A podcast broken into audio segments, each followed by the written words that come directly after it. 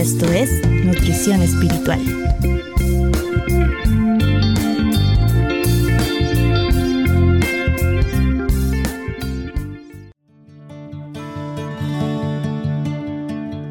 Brillando con la luz de Cristo.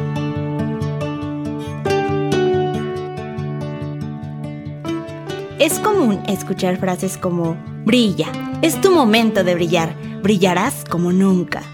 Pero todo esto hace referencia a un motivo ególatra de sobresalir ante los demás, ya sea por un talento, una virtud o un trabajo bien hecho, pero hoy quiero platicarte de dos hombres que brillaron como nunca, pero que esa luz apuntaba hacia alguien más, y esa luz fue de bendición a otras personas. Se trata de Pablo y Silas, como contexto, te platico que ellos estaban predicando el Evangelio y haciendo muchos milagros para confirmar que este mensaje era verdad. Vieron a una muchacha que tenía espíritu de adivinación y lo sacaron de ella. Ella era una esclava y sus amos se enojaron mucho, pues ese espíritu era su fuente de ganancia económica. Entonces los mandaron encarcelar.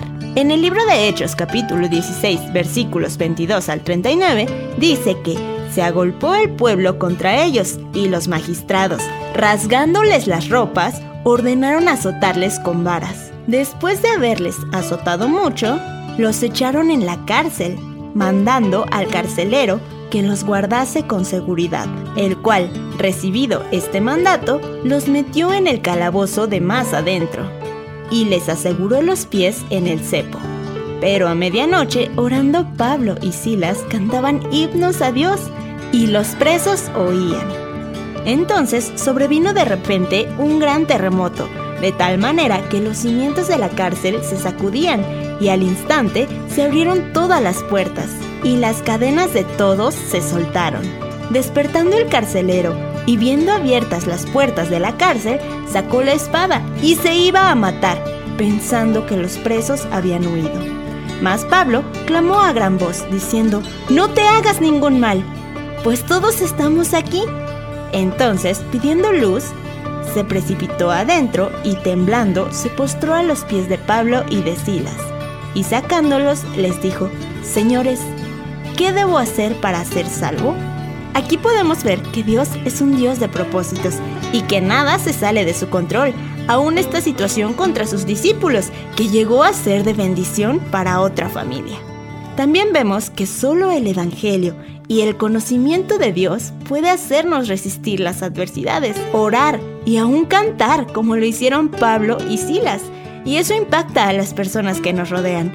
Incluso eso puede ser usado como un medio para que una persona se acerque a Dios. El testimonio no evangeliza, pero sí despierta el interés de aquellos que han de ser salvos, como el carcelero, que al ver la actitud de ellos y su devoción ante Dios, les preguntó, ¿Qué debo hacer para ser salvo? Entonces llega el momento propicio para compartir el Evangelio, la palabra de Dios, que sí tiene el poder para transformar los corazones, que nos llena de fe y convicción de que Jesús realmente vino a esta tierra a morir por nuestros pecados y resucitó. En este pasaje podemos ver cómo brilla el Evangelio como un fruto en los creyentes pues si Pablo y Silas hubieran sido encarcelados injustamente, sin haberse encontrado con Cristo, ni haberlo conocido, su respuesta hubiera sido otra, tal vez maldiciendo al carcelero o escapándose en la primera oportunidad. Pero aquí lo que vemos es a dos personas pecadoras como tú y como yo, que han sido perdonadas por sus pecados, que entienden el amor incomparable de Dios al mandar a su Hijo a morir en la cruz. Vemos a personas que saben que todos los que quieran vivir piadosamente padecerán persecución, como lo dice segunda de Timoteo 3:12, pero que saben que en esta vida solo estamos de paso como extranjeros y peregrinos, pues nos espera una ciudad celestial a la que podemos tener acceso gracias a que Cristo nos reconcilió con el Padre, haciéndonos amigos de Dios. Por todas esas cosas, ellos brillaron en la oscuridad con la luz del Evangelio. Nosotras también, como creyentes, estamos llamadas a hacer luz en tinieblas y brillar con la luz de Cristo, marcar la diferencia en nuestras escuelas, trabajos, con nuestros amigos y familia. Y al igual que Pablo y Silas, no se avergonzaron de orar en público y cantar alabanzas, nosotras tampoco debemos avergonzarnos al orar dando gracias por nuestros alimentos o al escuchar alabanzas mientras que el mundo escucha música secular sino al contrario, debemos alumbrar a esas personas con la luz del Evangelio, que vean en nuestra vida aquellos frutos de justicia que solo un corazón renovado puede tener. Como dijo Jesús en Mateo 5, versículos 13 al 16, Vosotros sois la sal de la tierra, pero si la sal se desvaneciere, ¿con qué será salada? No sirve más para nada, sino para ser echada fuera y hollada por los hombres. Vosotros sois la luz del mundo. Una ciudad asentada sobre un monte no se puede esconder, ni se enciende una luz y se pone debajo de un almud, sino sobre el candelero, y alumbra a todos los que están en casa.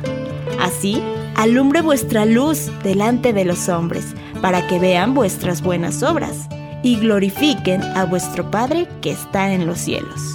Cuando reaccionamos de manera gozosa en medio del sufrimiento, cuando confiamos en Dios a pesar de que todo en nuestra vida vaya mal, cuando nos tratan mal o se burlan de nosotras y respondemos con amor, estamos brillando con la luz de Cristo, al igual que Pablo y Silas, e impactamos en la vida de otras personas. Pero esto no lo hacemos en nuestras propias fuerzas y no se trata de un propósito que podamos lograr, se trata de lo que Cristo ya hizo por nosotras, de recordar que nos amó, nos justificó, que Dios planeó cada detalle de nuestra vida y aunque pasemos por valle de sombra de muerte, no temeremos, pues Dios está con nosotras. Y aunque pequemos y fallemos y hayamos desconfiado o tal vez incluso nos hayamos avergonzado de proclamar nuestra fe, todas estas cosas ya fueron clavadas en la cruz y somos limpias, puras, santas delante de Dios. Solo debemos confesar nuestro pecado y saber que ya hemos sido perdonadas. Con esto en mente, ahora podemos brillar y alumbrar con el gozo de nuestra salvación, confiando en que le pertenecemos a Dios y nada nos apartará de su mano.